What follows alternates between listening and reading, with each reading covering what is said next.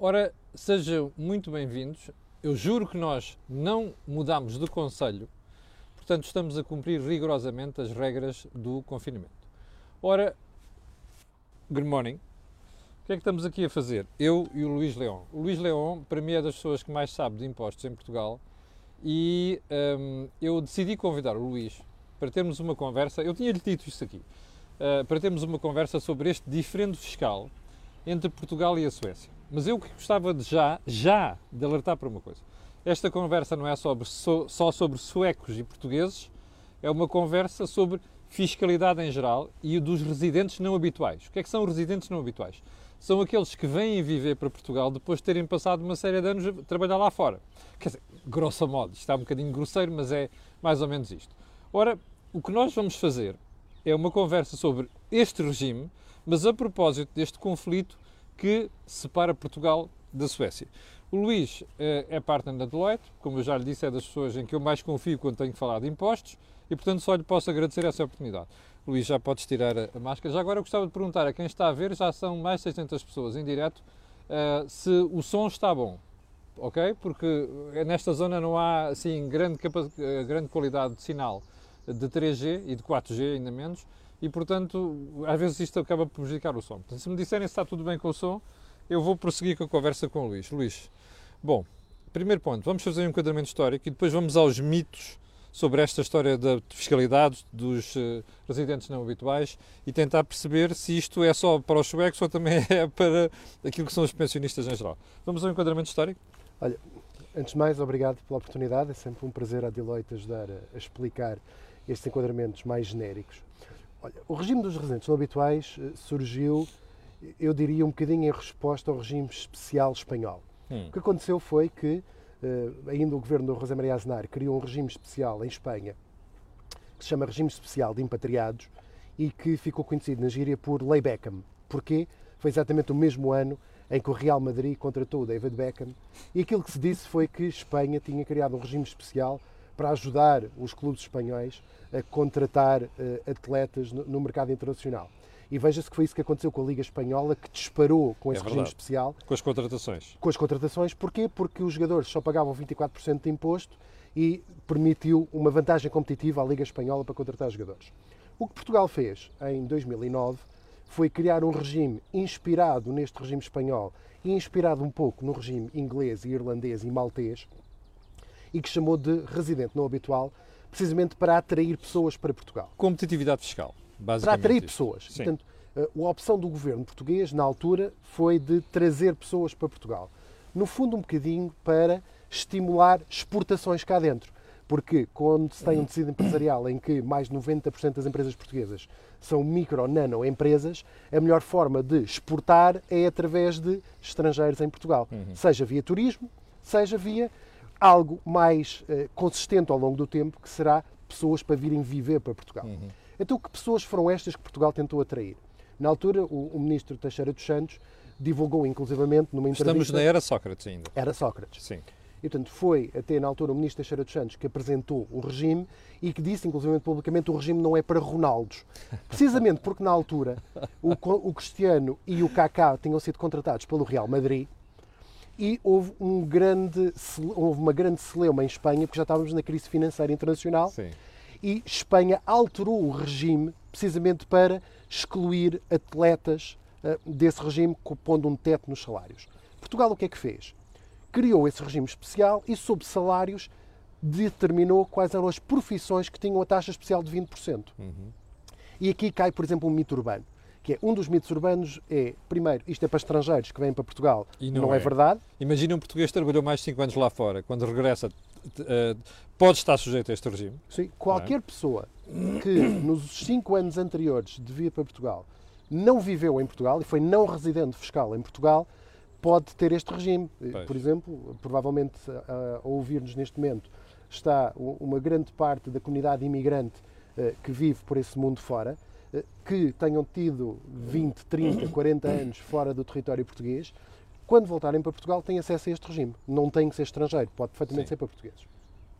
Portanto, este foi um dos primeiros mitos urbanos. O segundo é que tinham que ter uma profissão para beneficiar do regime. Também não é verdade. Sim.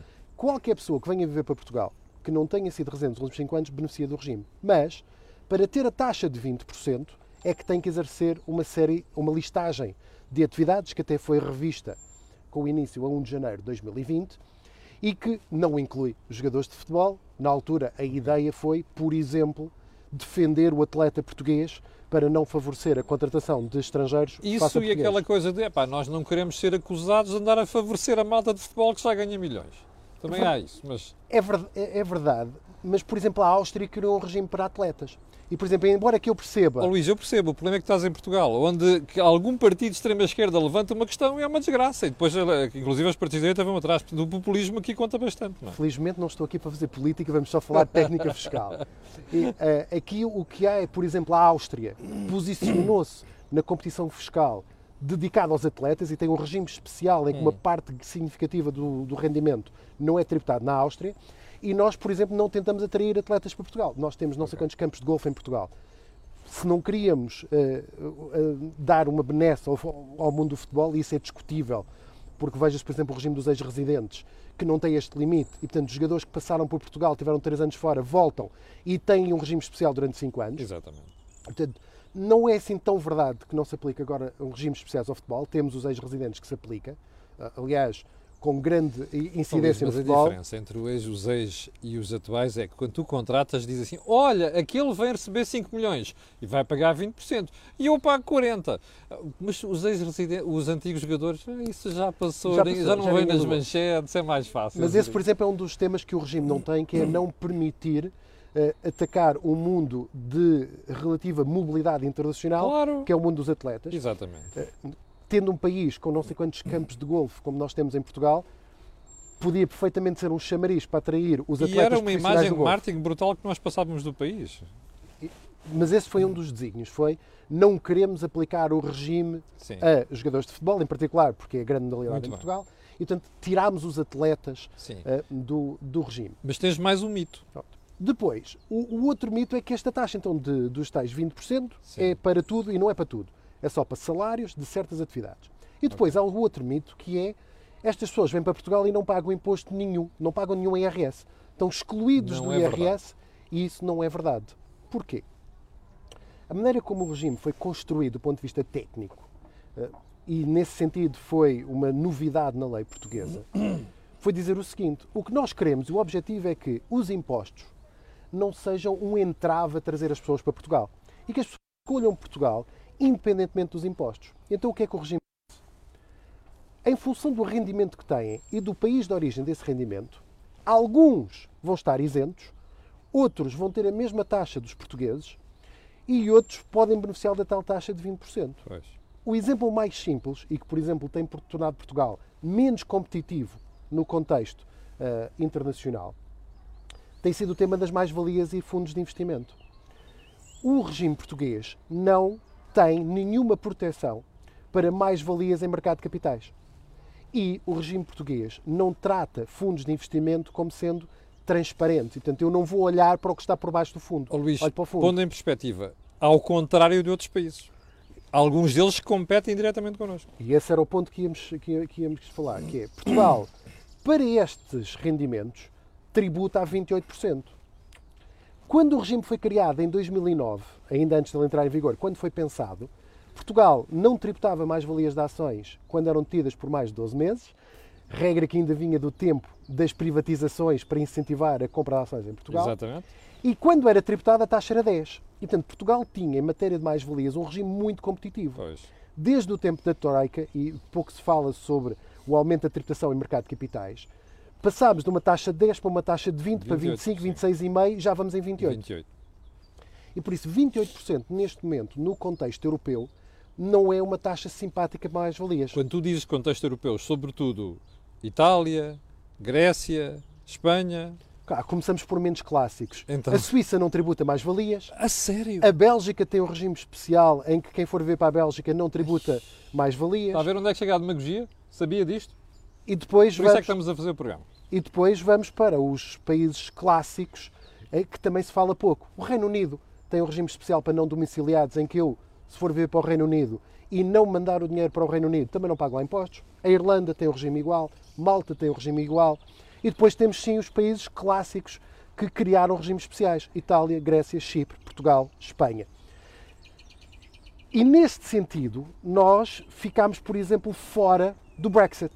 Pois. Quando nós olhámos para aquilo que a City andava à procura de alternativas para colocar os seus fund managers e todas as suas estruturas de, de private equity, olhando, por exemplo, para Portugal, para a Espanha, foi fácil. Vamos escolher o regime espanhol, porque o regime espanhol, desde que eu tenho um contrato de trabalho em Espanha, durante o ano em que me mudo, mais 5, Sim. pague zero sobre o que está fora de Espanha, Pois. porque sou tributado como não residente. E por isso, o regime português, que foi bastante eh, interessante quando foi criado, como nunca foi revisto, já fomos ultrapassados por outros regimes e aquilo que ficou tinha sido o regime das pensões. Ó ó, Luís, isto explica, por exemplo, que o que aconteceu agora com o Brexit. Houve uma série de negócios que saíram de Londres foram para onde? Para Amsterdão. É isto que explica essas coisas. Não, O regime dos residentes habituais é um dos instrumentos Pois. que explica, não é? Quer dizer, Pois. o o outro, o outro, o outro, outra explicação que temos é que Portugal, ainda no tempo da Troida, fez um acordo parlamentar para a reforma do IRC em Portugal e ele já foi, Foi atirado, rasgado logo a seguir. e ele já foi tirado para as calendas. E, portanto, quando até, eh, aliás, tu e outros órgãos de comunicação social perguntavam qual era o sucesso da reforma do IRC em Portugal, a minha resposta foi sempre pergunto-me daqui a 10 anos. Exatamente. Se daqui a 10 anos o O regime Luís deu-me esta resposta quando foi criado o regime, percebe? Portanto, foi, pergunto-me daqui a 10 anos. Porque se daqui a 10 anos o regime se mantiver igual, pode ser que nessa altura os investidores internacionais olhem para Portugal. Pois. O problema é que nós mudamos de imposto como quem muda de camisa. Eu costumo usar a expressão de que eh, a nossa estabilidade fiscal em Portugal dura seis meses. E, e por isso, e por isso, do ponto de vista de investidor, é muito difícil ter esta confiança. Pois. E, portanto, quando nós olhamos para o regime dos residentes não habituais, este tema da Suécia coloca-se por causa de um tipo de rendimento, que são as pensões, Privadas. E são as pensões dos fundos de pensões privados suecos. Pois. que quando fizemos o acordo com a Suécia, em 2002, longe de termos este, este regime especial, a Suécia abdicou da Pois. tributação sobre as pensões. Eles só tributavam as da Segurança Social e dos funcionários públicos que disseram que as outras, é pá, olha, isso nós não queremos, não queremos chatear com isso. As outras, quem tem o direito de tributar é Portugal. Claro. E os outros países para onde eles vão, para onde os formatos suecos vão. E depois, com cada um dos países, Sim. a Suécia tem depois o seu acordo diferente, as regras Claro. não são iguais em todos os acordos. O que Portugal fez em 2009, quando criou o regime dos residentes habituais, foi definir o seguinte: Portugal pode ser um país muito interessante para atrair pensionistas. Porquê? Porque os pensionistas são os que têm maior capacidade de mobilidade. Claro. Já não trabalham, não têm entidades empregadoras, têm maior liberdade de raio de ação e Portugal, fruto do seu clima, fruto da sua comida, fruto do, da, da Segurança, simpatia de um qualidade povo, de vida. da Pois. segurança, somos o terceiro ou quarto país mais seguro do mundo, é um sítio muito interessante para esta população Pois. mais sénior. Então o que é que Portugal fez?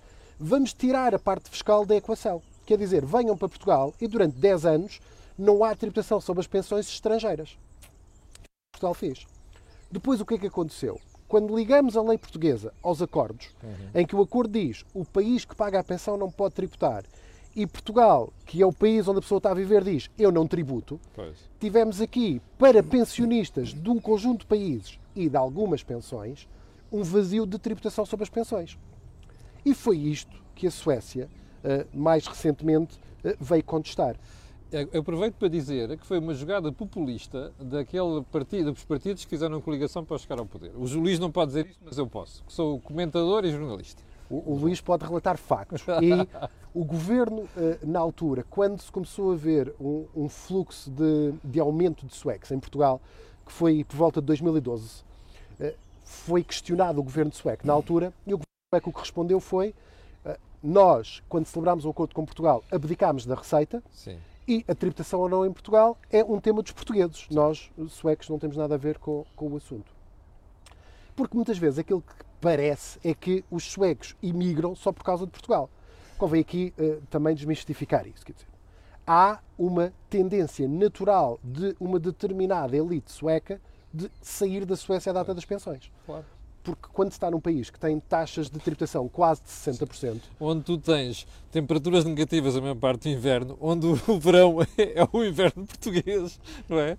Quer dizer, quem é que quer viver lá? Eles vêm para fora. E, e é, esse, é esse o ponto. Ou seja, sempre houve uma tendência da comunidade sueca de reformar-se, e já agora eh, os fundos de pensões permitem reformas a partir dos 55 anos, portanto, chegam aos 55 anos e, portanto, olham e têm 40 anos de vida pela frente e decidem, então eu não vou ficar na Suécia, vou sair da Suécia. Vou para o sol. E os destinos dos suecos tradicionalmente eram Tailândia, Malta, sul de Espanha, sul de França, sul de Itália e Portugal. De repente, com este regime especial, colocou-se na rota. Pois. E portanto disse: Olha, eu também Eu cá também estou, estou. eu existo. E foi a partir desta conjugação de fatores, não foi só a fiscalidade, foi desta conjugação de fatores, e nós já fizemos não sei quantas apresentações a, a suecos, e os suecos que estão cá em Portugal, muitas vezes, quando apresentam Portugal aos outros, aos outros suecos que ainda não vieram, dão o seguinte exercício. Olha, Portugal é assim como a França, com o triplo da simpatia a um terço do preço. E, portanto, e- Brutal. e as palavras não são minhas, são de pessoas da comunidade sueca eh, que estão cá, que estão cá em Portugal. E, e por isso, Portugal colocou-se nesta, nesta Sim. rota. Daí o grande afluxo que verificou a partir de 2012. Eu, eu tenho dificuldades em, em dizer grande. São porque- 8 mil suecos. Porque, porque há, segundo uns dados que já mostraram, há umas dezenas de milhares de suecos que saem da Suécia todos os anos e, e nós, neste contexto todo, apanhámos 8 mil pessoas. Portanto, É pouco. eh, grande sucesso, mais ou menos. No- Nós, em cerca de 12 anos de, de regime, temos 50 mil residentes não habituais. Pois. Eh, Podíamos ter mais, não é? podíamos fazer um esforço. Eu diria que o sucesso é relativo. Pois, exatamente. Eh, Até porque estamos a falar de consumo de pessoas com poder de compra Sim. e que aumenta a PIB. Claro. E isto Claro. é aquilo que o país Não, e precisa. dão emprego. É bom não esquecer Aumenta isso. a PIB. Claro. aumenta a PIB, de forma direta ou indireta, porque são mais consumidores, consumidores com capital, que ou criam atividades, e alguns destes Sim. residentes habituais criaram atividades Claro. em Portugal, ou então são consumidores que geram, Eu vou te dizer geram porque é que eu PIB. insisto na questão do emprego. Normalmente o espectador que não tem literacia financeira ouve PIB e fica assim, pô, pronto, riqueza. Mas depois, é, quando tu dizes criaram empregos, ah, isto soa de maneira diferente do ouvido das pessoas. Um bom exemplo foi o- numa uma conferência que fizemos por volta de 2012, Sim. houve um órgão de comunicação social que acompanhou essa, essa apresentação e entrevistou pessoas no terreno, na, na zona de Óbidos. E houve um motorista de táxi que disse ainda bem que esta comunidade veio, porque senão eu já tinha fechado o negócio. Porque com estas pessoas a viverem em Óbidos, eu vou a Lisboa Pois. uma ou duas vezes por semana. E isto Ou vou levar alguém, ou vou buscar alguém ao aeroporto. e isto manteve. E é isto que o regime dos residentes habituais traz. Traz não só consumo direto para Portugal, como traz capital para fazer E para zonas onde não é tradicional haver criação de riqueza. É preciso explicar isso. é? Sim, porque nem há uma grande comunidade de residentes não habituais eh, espalhada por esse país e não só Não na, necessariamente em Lisboa e e- no Porto. e não só na área metropolitana de Lisboa e, e- e do Grande Claro. Porto.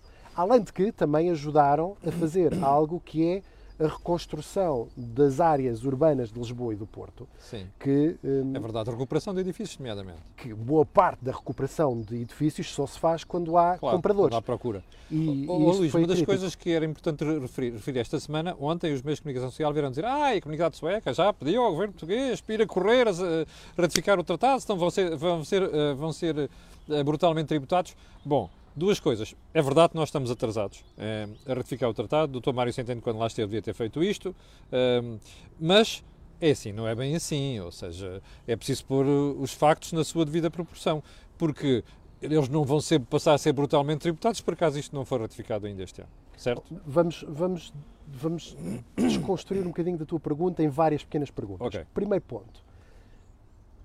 Portugal não é a primeira vez que faz isto com um Estado da União Europeia. O primeiro sim. país foi a Finlândia. Portanto, Finlândia sentou-se à mesa de negociações com Portugal.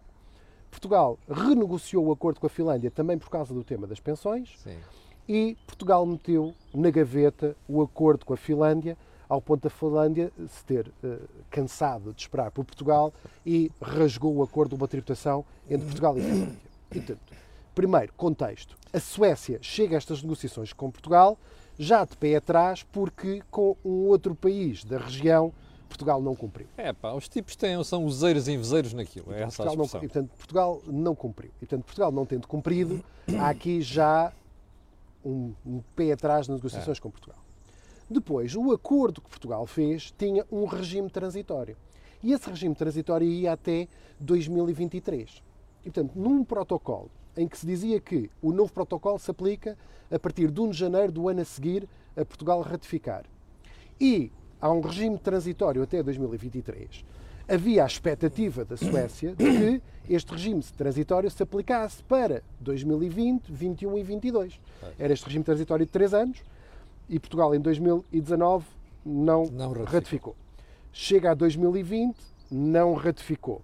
E se Portugal não ratificar em 2021, esse artigo do protocolo que diz eh, há um regime transitório até 23 é letra morta.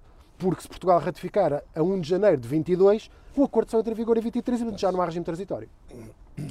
E nesse sentido eu percebo a Suécia que vem dizer se até ao final do ano vocês não ratificarem, isto eh, vou rasgar o acordo. Fia mais fino, sim. Percebo. Bem, o que é que Portugal, entretanto, fez? Portugal, fruto de alguma pressão internacional por causa da isenção sobre as pensões, que não percebo. Porque não há pressão sobre a Suíça das mais-valias, da, é Bruxelas, da É Bélgica verdade, sobre as mais-valias. É Portanto, demagogia, é demagogia. mas, mas há muitos países, e- e, Claro. par- eu não consigo perceber como fiscalista, Sim. porque é que não tributar ganhos em mercado de capitais é pacificamente aceito Exatamente. não tributar pensões é um crime de lesa majestade. Não entendo Sim. esta dualidade de, de critérios. Mas adiante. Houve alguma pressão internacional para que Portugal E não nós criámos a taxa de 10%. E nós, para acabar com essa pressão internacional, criámos a taxa de 10%, não só para a Suécia, mas para todas as pensões estrangeiras. Exatamente. Mas criámos um mecanismo que foi dizer o seguinte: estas pensões pagam 10% em Portugal se não pagarem imposto lá fora. Se pagarem imposto lá fora, Pois. só pagam a diferença entre o imposto lá de fora e os Ora 10%. Ora, se lá fora pagarem, como por exemplo na Suécia, 25, não vão pagar 25 mais 10. Ora bem. Pagam 25 lá e cá continuam a pagar zero. É este o regime português. Ok. E por isso a taxa é 10, sempre que o imposto lá fora seja zero ou inferior a 10, cá pagam a diferença. Se lá fora pagarem mais do que 10% nos termos do acordo, então Portugal não tributa. E o que é que acontece agora com, com a Suécia? Se Portugal não ratificar o acordo e se a Suécia denunciar o acordo, Sim. quais são as consequências? Primeira consequência: a tributação das pensões na Suécia antecipa-se um ano. Porque a Suécia, a partir de 1 de janeiro de 23, podia sempre tributar as pensões. Sim. E, portanto, em vez de tributar a partir de 1 de janeiro de 23, tributa a partir de 1 de janeiro de 22. 22.